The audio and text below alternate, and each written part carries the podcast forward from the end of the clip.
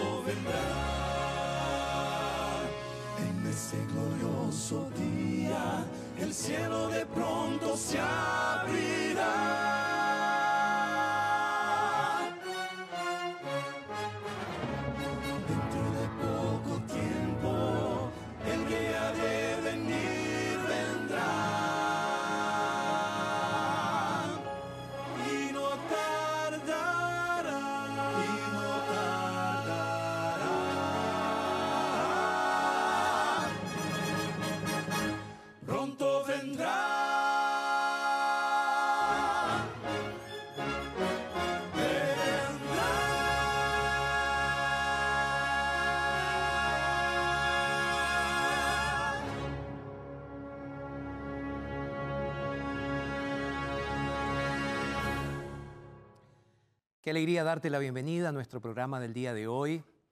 Bienvenido tú que estás ahí en alguna parte de Latinoamérica. Bienvenida también tú que estás ahí en alguna parte de Latinoamérica o del mundo. Gracias por estar con nosotros a través de la TV Nuevo Tiempo, la Radio Nuevo Tiempo y también a través de nuestra plataforma NT Play. Sabes, hoy quiero conversar contigo. Quiero in- in- iniciar el programa del día de hoy conversando contigo. Y quiero aprovechar para iniciar esta charla, esta discusión, contándote que me llamó la atención un informe de la ONU, las Naciones Unidas, porque ellos llamaron el estrés el mal del siglo. Yo creo que todo en este mundo conspira para que nosotros estemos estresados. El tráfico, dice esta- este estudio de la ONU, es el campeón de todas las causas de estrés, o de la gran mayoría de las causas de estrés. Algunos profesionales también dicen que una de las profesiones con mayor estrés son los maestros. Y otros agregan que la vida doméstica, el trabajo de una ama de casa, contribuye naturalmente a que seamos víctimas de esa asfixia que convierte muchas veces nuestra cabeza en una olla de presión, por decirlo de alguna manera, por causa del estrés. Ahora, hay algo que quiero decirte en el inicio del programa del día de hoy. Dios sabía que todo esto iba a suceder. Dios sabía que nosotros íbamos a vivir en un mundo extremadamente acelerado. Es por esa razón que Dios instituyó el ciclo sem- semanal, seis por uno. Seis por uno. ¿Por qué? Él tenía un objetivo. El objetivo era darle un respiro al ser humano para que el ser humano se restableciese milagrosamente a través del descanso. Hoy vamos a hablar sobre el plan de Dios para controlar el estrés, la ansiedad y la depresión. Quédate ahí, estamos comenzando entonces nuestro programa del día de hoy, donde vamos a conversar sobre el estrés y cómo combatirlo. Estamos comenzando verdades. Thank you.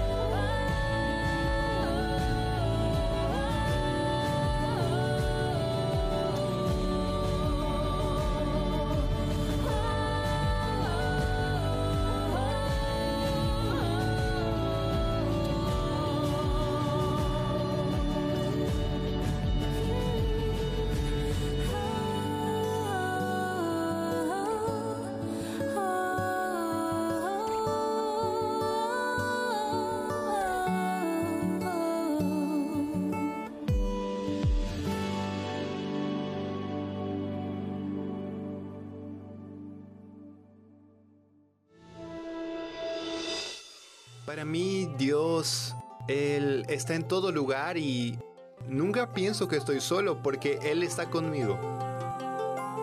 Aprendí a orar, mm, no recuerdo cómo, solo sé que mi mamá me hablaba algunas cosas sobre Dios.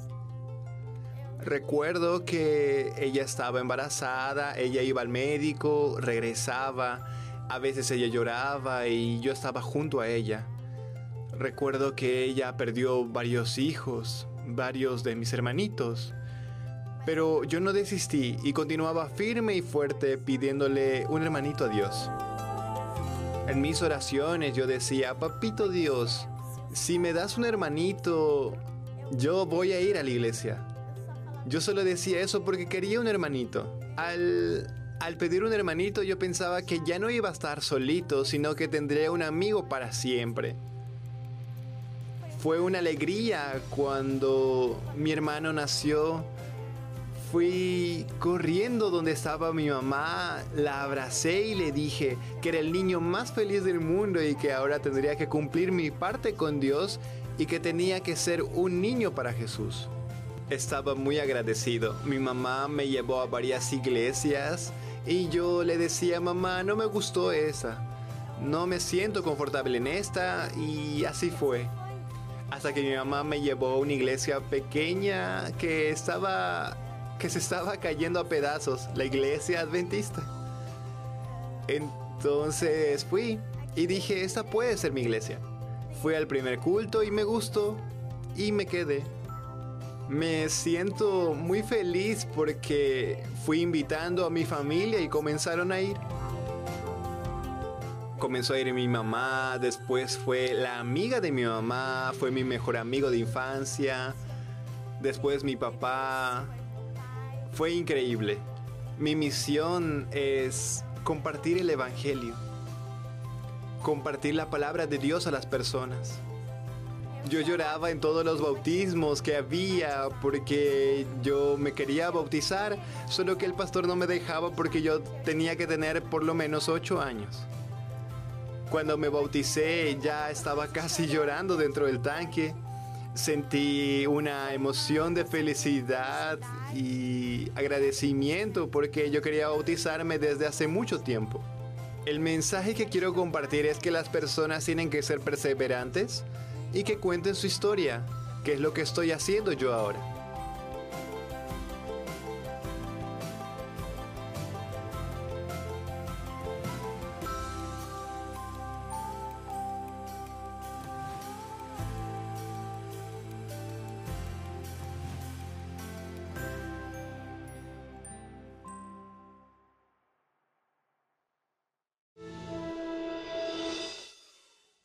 Aquí tengo en mis manos este curso bíblico llamado El sábado de la creación. Comencé el programa del día de hoy diciéndote que hoy voy a hablar sobre el plan de Dios para la cura del estrés, la ansiedad y la depresión. Ahora bien, claro, tú no vas a controlar simplemente el estrés con un curso bíblico. Si tú te sientes de que realmente necesitas la ayuda de un profesional médico o un profesional de la psicología, visítalo, no tengas ningún problema. Ahora, si tú quieres conocer un poco más cómo prevenir el estrés, aquí quiero dejarte un consejo. Este curso bíblico que tengo en mis manos, que ya lo mencioné, habla justamente de algunas herramientas que Dios proporcionó a través de su palabra para que seas una persona mucho más feliz. El curso bíblico es completamente gratuito, lo puedes pedir en la comodidad de tu casa, a nuestro WhatsApp. Nuestro WhatsApp es el más 55 12 98 100 14 60. Lo vas a pedir ahora, es gratis y nosotros te lo vamos a estar enviando cariñosamente gracias a nuestros ángeles de esperanza. ¿Ok? El plan de Dios para combatir el estrés está en esta revistita. Pídela ahora. Hacemos una pausa mientras buscas tu Biblia. Yo ya estoy aquí con todo listo para comenzar el programa del día de hoy, ya el estudio de la palabra del día de hoy. Pausa, yo te espero por aquí.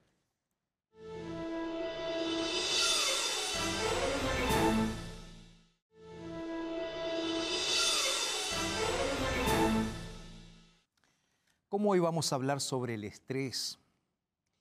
Me gustaría que hicieras lo siguiente ahora, que calmaras tus ánimos, tu ansiedad, te relajes y te sientes ahí delante de la TV o al lado de la radio. Y vamos a charlar un rato, ¿te parece? Vamos a ver lo que dice la Biblia, cuál es el consejo que Dios tiene para nosotros el día de hoy. Y antes de abrir la Biblia, quiero orar junto contigo. Así que si puedes, si tienes deseos, cierra tus ojos donde estás y vamos a orar. Padre querido, gracias por darnos la oportunidad de sentarnos para conversar y abrir tu palabra. Bendícenos, Señor. Es lo que te pedimos en el nombre de Jesús. Amén. Éxodo capítulo 23. Abre tu Biblia ahí donde estás. Éxodo 23, verso 12 dice así.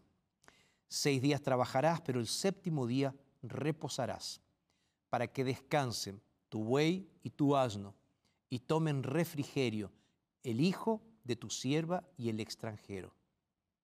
Interesante, ¿verdad? Seis días trabajarás, pero el séptimo reposarás para que descansen tus animales y también las personas que están cerca de ti. Déjame contarte una historia un tanto triste, pero que va a ilustrar un poco la necesidad que tenemos en este mundo loco en el cual vivimos de descanso. Todos los días aquel hombre dejaba primero a su hijita de nueve años en la escuela, después al bebé de un año y tres meses en la guardería y finalmente dejaba a su mujer en la estación del tren para que ella fuera a trabajar. Pero ese día tuvo que hacer un cambio y dejó a su hija en la escuela, dejó a su esposa en la estación de tren que estaba llegando tarde al trabajo y se olvidó de dejar al bebé que estaba en la silla del asiento trasero del auto. Como el auto tenía aislamiento de cerraduras eléctricas en los vidrios, nadie pudo ver al niño que quedó en el auto. Ni siquiera el propio padre se percató de que el niño, el bebé, había quedado dentro del auto con las puertas trabadas. Más o menos a la una y media de la tarde, el padre, como sintiendo alguna cosa, comenzó a sentirse mal. Él estaba en el gimnasio, donde él estaba haciendo algunos ejercicios. Y ella advirtió que sus colegas eh, le dijeron que tenía que salir. Y ahí él se acordó que realmente tenía una cita marcada. Entonces salió del gimnasio y fue hasta el auto. Cuando llegó al auto, el bebé, con la cabecita apoyada contra la ventana, ya estaba sin vida, con quemaduras de primero y segundo grado por causa del sol que estaba, que estaba fuerte. Sabes, esta situación fue una situación gravísima. Y esto sucedió hace un tiempo atrás. La esposa de este hombre trató de consolar al marido, diciéndole, siempre fuiste un buen padre. Esto fue una fatalidad. El padre lloraba desconsoladamente, tanto así que conmovió incluso a la policía. Inclusive la policía no lo detuvo, solo hizo un reporte y siguió investigando el caso. La pregunta que se hacían es cómo puede ser que un padre se olvide de su hijo. ¿Qué fue lo que sucedió? Algunos llegaron a la conclusión de que el padre estaba estresado. Y de hecho el estrés es causa de problemas de atención, fatiga, cansancio extremo y olvido. Vivimos en una sociedad completamente estresada. Ahora bien, Dios sabía de alguna manera de que esto iba a pasar con nosotros los seres humanos. Es por esa razón que Dios instituyó un ciclo semanal, seis por uno, con el objetivo de darnos un respiro que restablezca milagrosamente nuestro organismo. Mira, yo leí Éxodo capítulo 23, pero cuando tú vas a la Biblia y vas a Éxodo, por ejemplo, capítulo 20, el verso 10, donde se encuentran los diez mandamientos. De hecho, a partir del versículo 8, Dios dice, acuérdate del sábado para santificarlo. Pero en el verso 10, el texto bíblico dice así, pero el séptimo día es reposo para Jehová, tu Dios. Y el consejo es, ninguna obra vas a hacer, ni tú, ni tu hija, ni tu siervo, ni tu criada, ni tu bestia, ni el extranjero que está dentro de tus puertas, porque en seis días hizo Jehová los cielos y la tierra, el mar y todas las cosas que en ellos hay, y reposó en el séptimo día. Por tanto, bendijo Dios el sábado y lo santificó. El texto es claro. El texto dice, en este día nadie debe trabajar, ni el siervo, ni el esclavo, ni el hijo, ni la esclava. Esto indica que el sábado también fue ordenado para mostrar compasión por las criaturas indefensas y necesitadas. Sabes, creo que de alguna manera Dios nos explica esto. Cuando leíamos Éxodo 23, 12, Dios nos decía, seis días vas a trabajar, pero el séptimo necesitas descansar. Para que descanses tú y, y, toda tu casa, los animales, quienes trabajan, el extranjero que está dentro de tus puertas, y todos sean consolados, dice el texto bíblico. Yo no sé si notaste cómo Dios tiene un interés especial por proteger incluso a los animales con el sábado. No solo al ser humano, los animalitos también descansan el sábado. Por eso cuando Dios creó el sábado, Él quería que de alguna manera fuera una protección para los desprotegidos. Porque Dios sabía que con la entrada del pecado en este mundo, las personas se volverían egoístas, codiciosas. Dios sabía que el hombre solo pensaría en ganar dinero y que para esto abusaría de sus empleados e inclusive abusaría de su propia salud para ganar más dinero. Así que Dios de alguna u otra manera se encargó de que uno de los mandamientos cubriera directamente esta necesidad humana de equilibrio. Repito, Dios se encargó a través de los mandamientos de cubrir una necesidad humana, el descanso. Ahora, el tiempo pasó y el ser humano se alejó cada vez más de Dios. Sabes, inclusive en la historia del pueblo de Israel, se nos dice que después de pasar 400 años en Egipto, ellos se mezclaron con las costumbres de los egipcios. Adoptaron sus dioses, sus creencias y dejaron de lado todo lo que habían aprendido de parte de Dios. ¿Y sabes qué? Esto tuvo un precio altísimo. Les costó la libertad. Se convirtieron en esclavos. Pero algunos de ellos permanecieron fieles a Dios y clamaron a Dios. Fue así que Dios envió a Moisés para sacar al pueblo de Israel de la esclavitud de Egipto. Entonces finalmente Dios anuncia al pueblo que la noche sería un día de liberación. Habría una noche para que el pueblo sea liberado. Y Dios iba a realizar un maravilloso acto de liberación. Así que Él aprovechó para recordarle al pueblo que la liberación final del ser humano de sus pecados sería a través de la sangre.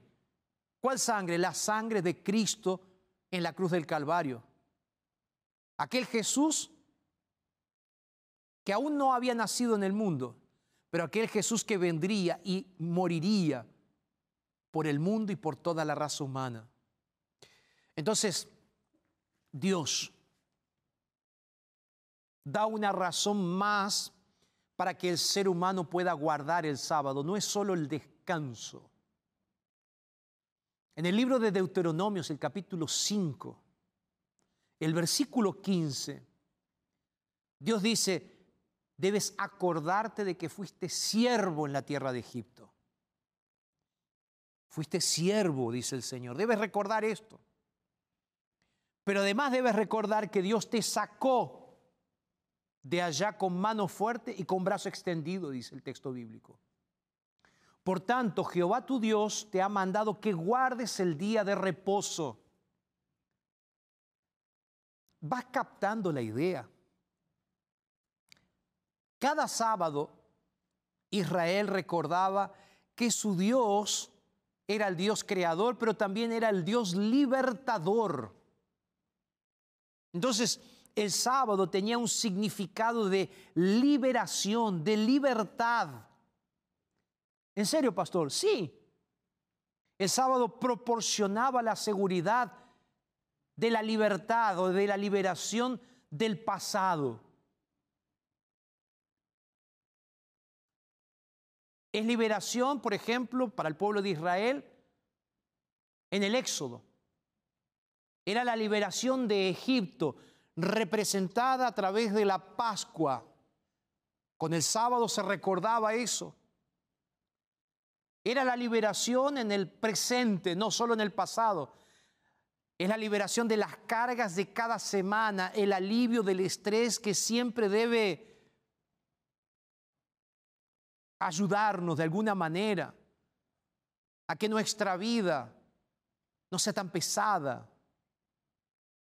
Ahora, también es cierto que el sábado nos recuerda la liberación futura. La liberación futura, pastor, sí.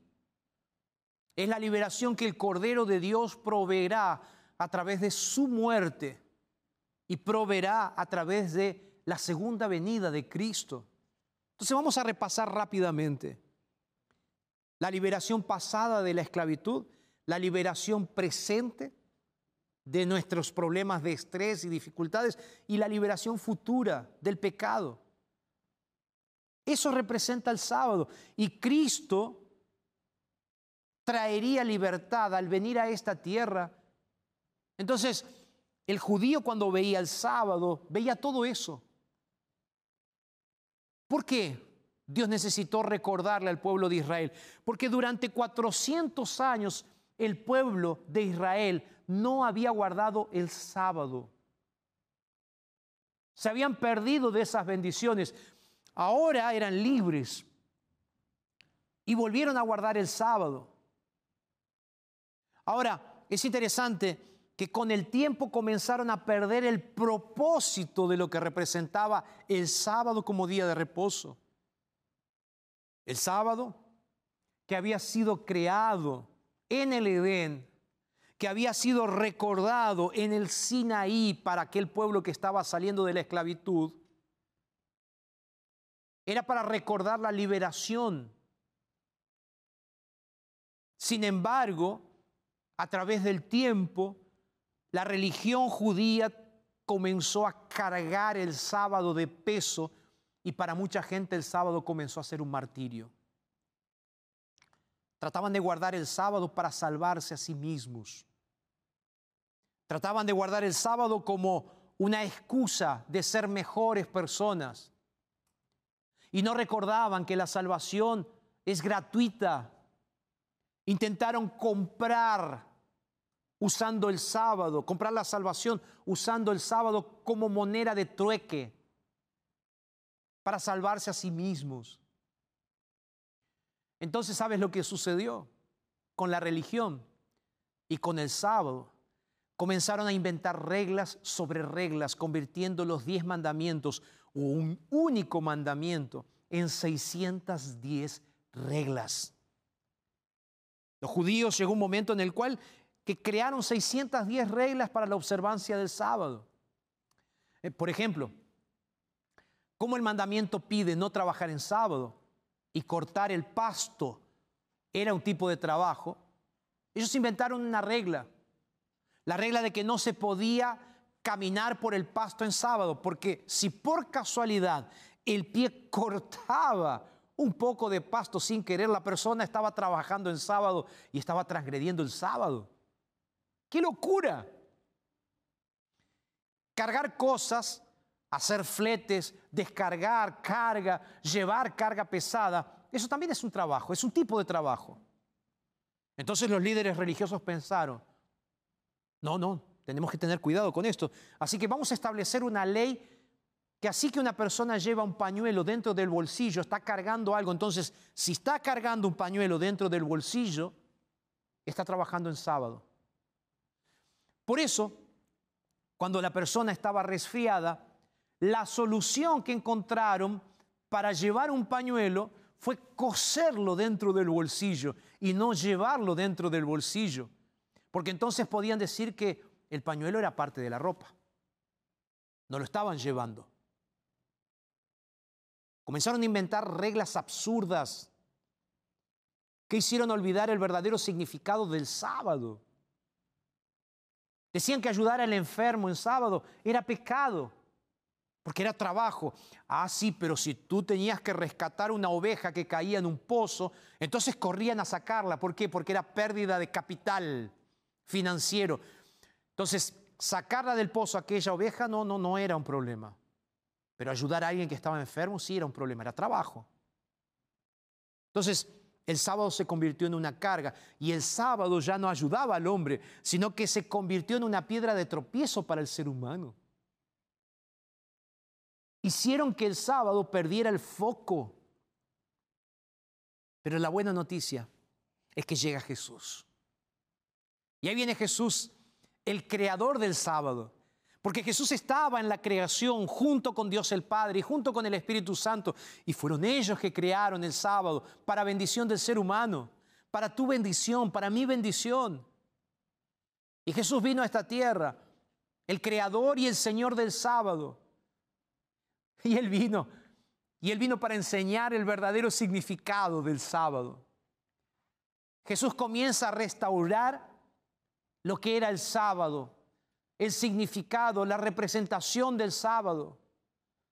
Entonces Jesús sale a buscar los desamparados para restaurarlos, para protegerlos en el día de reposo.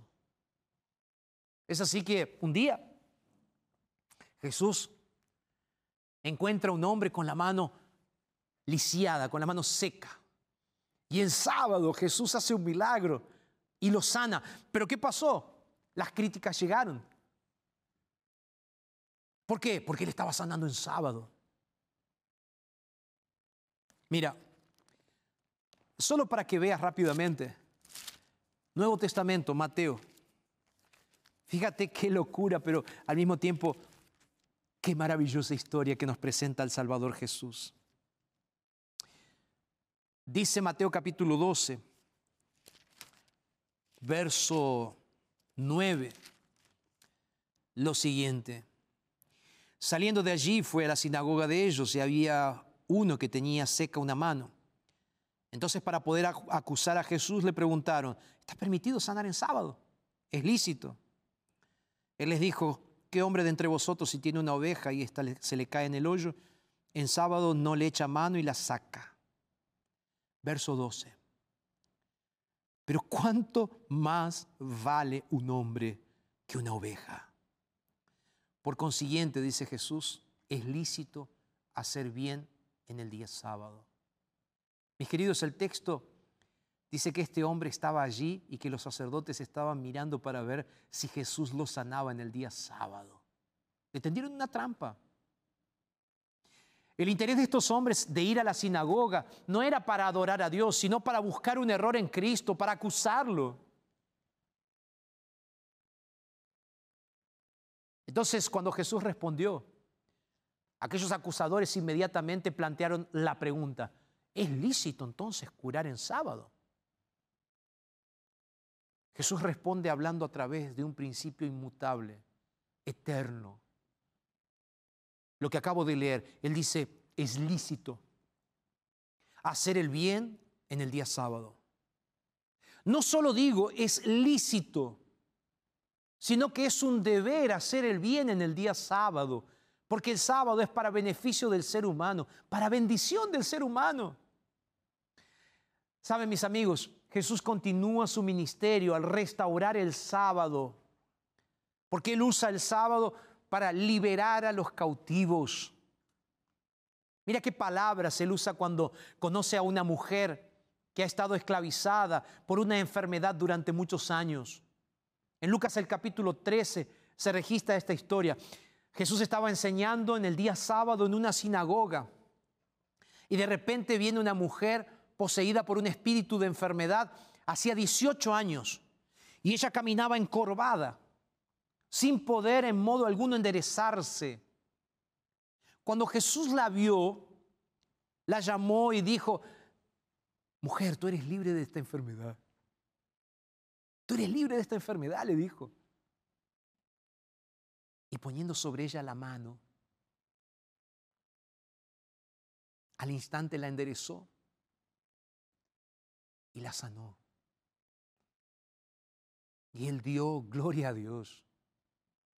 Sin embargo, por otro lado, el líder de la sinagoga se indignó, se enojó al ver que Jesús estaba sanando en sábado y dijo a la multitud, hay seis días para trabajar. Hay seis días para hacer esto. Vengan otros días a la sinagoga para que sean sanados. Pero el sábado, el sábado.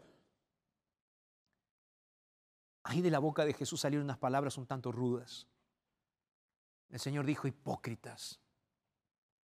Ustedes no desatan el buey o el asno del pesebre y los llevan a beber agua en sábado. Entonces la pregunta que Jesús le hace, ¿cómo no vamos a liberar a esta mujer del cautiverio? ¿Cómo no vamos a darle reposo a una hija de Abraham? A una hija de Abraham que estuvo cautiva por Satanás durante 18 años. Mis queridos, es increíble cómo hay personas que tergiversan las enseñanzas de Dios para que las enseñanzas de Dios sean una carga. Ahora Dios quiere darnos libertad de cualquier enfermedad. Es por eso que Jesús reprendió a aquellas personas que estaban dentro de la sinagoga. Es por esa razón que Jesús dijo, no, es necesario sanar en sábado. Y mis queridos, aquí aparece una de las misiones más, para mí, más importantes del sábado. El sábado es un símbolo de redención, de liberación final. Y eso es exactamente para lo cual Jesús había venido a este mundo. Jesús compara la liberación de un animalito con la liberación de un hijo de Dios de una enfermedad. El hecho de que Jesús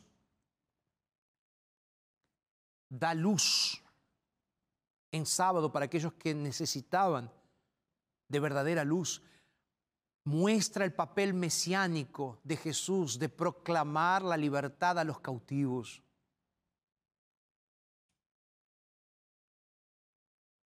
En esos momentos de curación que Jesús hizo en los días sábados, nosotros estamos viendo los verdaderos actos de amor de Dios. Esos actos de amor que Él realiza. Actos de compasión, de gracia, que fueron actos realizados en sábado y que realmente cumplen el papel para el cual el sábado fue creado. Mis queridos, Jesús guardó el sábado de la Biblia no el sábado de los líderes religiosos, de las reglas, de las invenciones de los fariseos. Fue por eso que Jesús fue criticado, por eso que dijeron que Jesús no guardaba el sábado. Basta ver todas las declaraciones que están registradas en los evangelios y te vas a dar cuenta que Jesús era perseguido porque hacía estas cosas en sábado. Pero él dijo, mi padre trabaja hasta ahora, yo trabajo junto con mi padre. Por tanto, cuanto más procuraban matarlo, porque no solamente, según ellos, violaba el sábado, él entonces dijo que Dios era su propio padre, haciéndose igual a Dios. Esto fue una blasfemia. No era solo que Jesús trabajaba en sábado, sino que Jesús se quería ser Dios. Ahora repito la pregunta, ¿qué tipo de trabajo hacía Jesús en sábado? ¿Qué tipo de trabajo Jesús hacía en sábado? Jesús iba a las sinagogas. Hay un, caso muy interesante en Lucas capítulo 4. El texto bíblico nos dice que Jesús estaba yendo a Nazaret, donde había sido criado, y entró, como era la costumbre de él, en la sinagoga.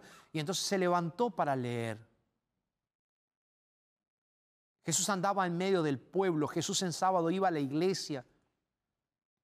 Jesús estaba con sus amigos, con sus discípulos, junto con ellos, compartiendo la palabra, compartiendo su misión, compartiendo lo que Dios quería. ¿Cuándo? En sábado.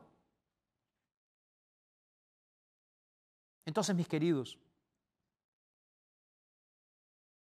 cuando Jesús estaba en el campo con sus discípulos, cuando Jesús tenía hambre, junto con sus discípulos. No tuvo problema en, sacar unas espigas. Claro, fue contra las reglas de los fariseos, pero él sabía que estaba junto con sus amigos y que estaba guardando verdaderamente el sábado. ¿Cuántas historias vemos? Por ejemplo, Lucas capítulo 14. El texto bíblico nos dice que en el día de reposo entrando en la casa de un fariseo para comer pan, se le presentó un hombre enfermo. Otro momento de sanidad. Dice el texto que lo sanó y lo despidió. Mis queridos, muchos milagros de Jesús fueron realizados en sábado. La curación de la suegra- de Pedro, en Marcos 1. La curación del paralítico, Juan capítulo 5. El ciego de nacimiento, el hombre de la mano seca y muchos otros milagros fueron realizados en sábado por Cristo. ¿Por qué? Porque el día de reposo es un día especial para recibir las bendiciones de Dios. Porque Dios mismo bendijo el día de reposo. Porque fue Dios quien colocó un sello especial. Génesis capítulo 2, verso 3 nos dice claramente que fue Dios quien instituyó el sábado como el momento semanal para restaurar al ser humano. Aun cuando los fariseos intentaron cambiar las cosas, Jesús vino a este mundo para dar una nueva perspectiva. Aun cuando él fue acusado por ser alguien que estaba transgrediendo el sábado, Jesús vino para colocar la perspectiva correcta. Jesús les dijo muchas veces, ustedes son los que están rechazando los mandamientos de Dios.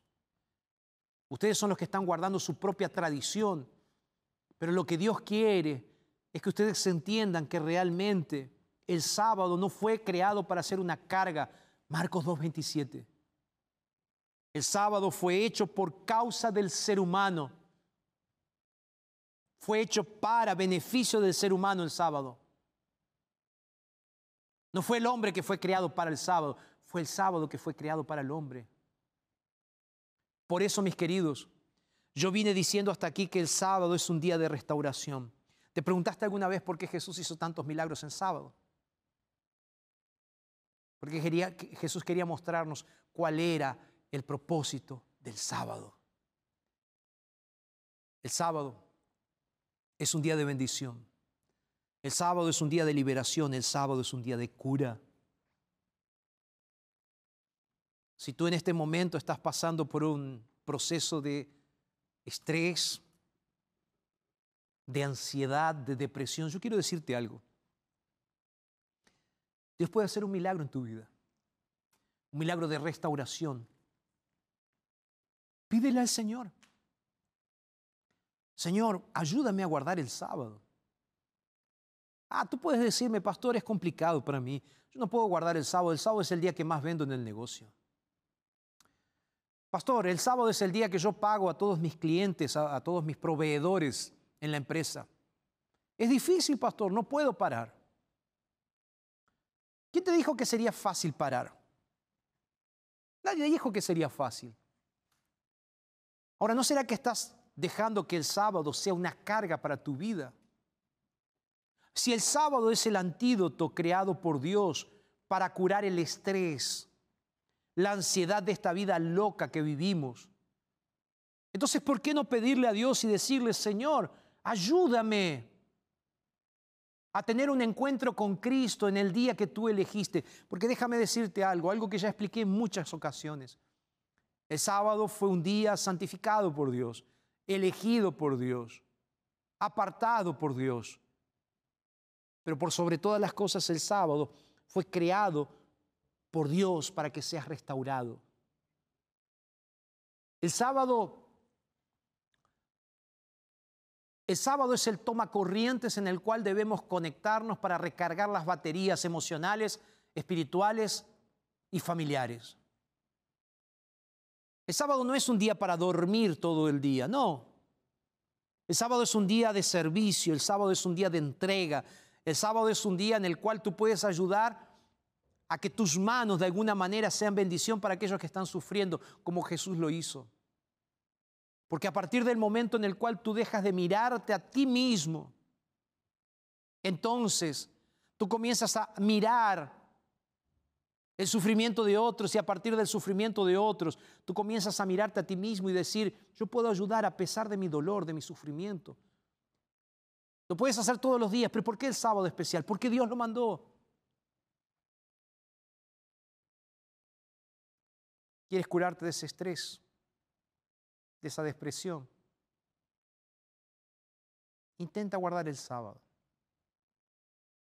Con esto no estoy diciendo que tienes que dejar de tomar las pastillas, ir al psicólogo o ir al psiquiatra. No, no, no. Sigue yendo.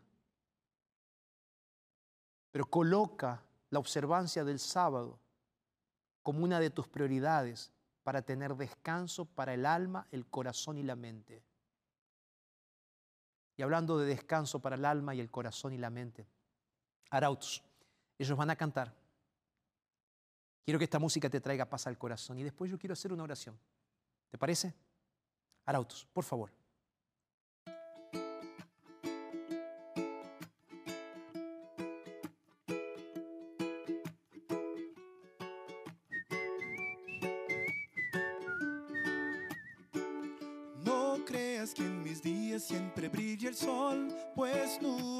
Aparecen y sin avisar. Y cuando está oscuro, yo también tengo miedo. No pienses que mis flores nunca morirán. A veces he pedido y me han dicho no. A veces yo espero. A veces yo me canso.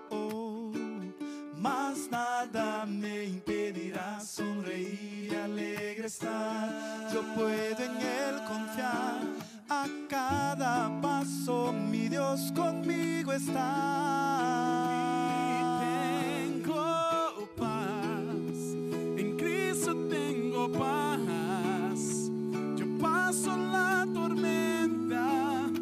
Seguro y escondido en el Señor. tengo paz. No puedo entender que en medio del desierto renace la esperanza por doquier tengo paz.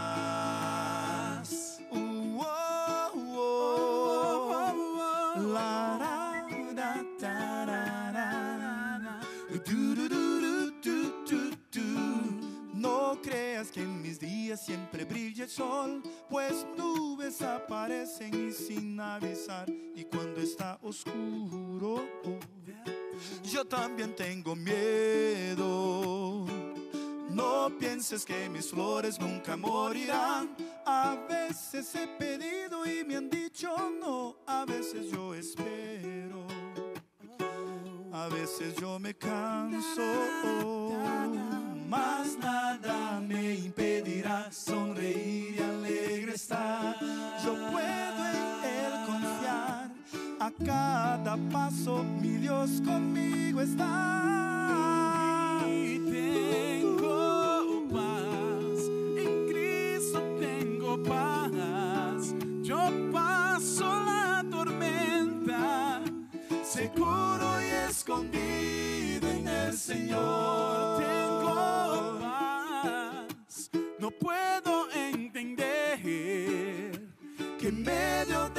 Desierto renace la esperanza por doquier.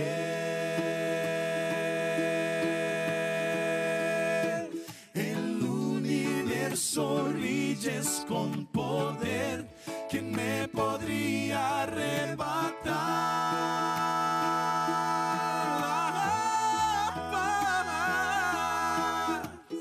a tempestade no me alcanzará. Si estoy contigo, tengo paz.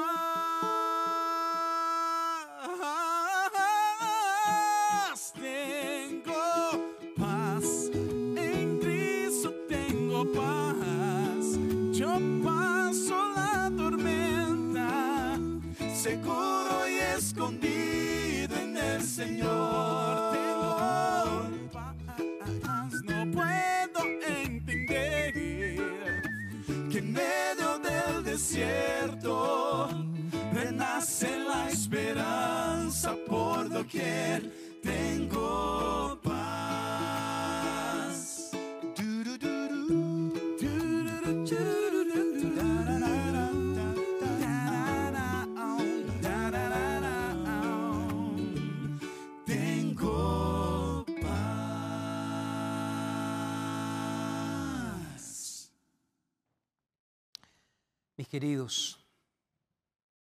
Terminando el tema del día de hoy. Deja- déjame terminar contándote un poco de lo que significa el sábado para mí. En mi casa, cuando conocimos la bendición de lo que sería el sábado, me acuerdo que mamá preparaba el viernes todo, ella disponía todo en casa para preparar la llegada del día especial. Pero pastor, ¿por qué el viernes? Bueno, porque el viernes es el día de preparación. En Lucas 23, por ejemplo, verso 54, ahí la Biblia nos dice de que eh, el día de preparación es el viernes y por eso preparación, porque nos preparamos para recibir el día del Señor, el sábado. Y mamá siempre preparaba todo y había un olor especial en casa. A la hora de la puesta del sol, por ejemplo, era como que nosotros esperábamos ese momento para darle la bienvenida al Creador. Mi padre siempre decía que ese momento de la puesta del sol debe haber sido el mismo momento que Adán y Eva disfrutaron en el primer sábado en el Edén. Sentir la compañía, la presencia de Dios en el sábado. De paso, el sábado se guarda de puesta de sol del viernes a puesta de sol del sábado, según lo que dice el libro de Levíticos. Y por eso en casa guardábamos el sábado así. Me acuerdo de esos lindos momentos. La ropa preparada, la casa limpia, el olor de sábado, la comida rica que mamá preparaba, las visitas que hacíamos para llevar comida a los pobres y necesitados. El sábado realmente era especial para nosotros. El sábado para mí sigue siendo una bendición. En casa nosotros guardamos esas costumbres. Porque el sábado es restaurador. El sábado es el momento en la semana donde declaramos que Dios es nuestro Dios y que Dios es nuestro libertador. Por eso guardo el sábado. ¿Y tú? ¿Me dejas orar? Señor, ayúdanos a guardar el sábado para que sea este día de restauración en nuestras vidas. Oramos en Jesús. Amén. Amén. Que Dios te bendiga. Y recuerda, no lo dice Jorge, lo dice Dios en su palabra. Entonces, es verdad. Un abrazo y hasta la próxima.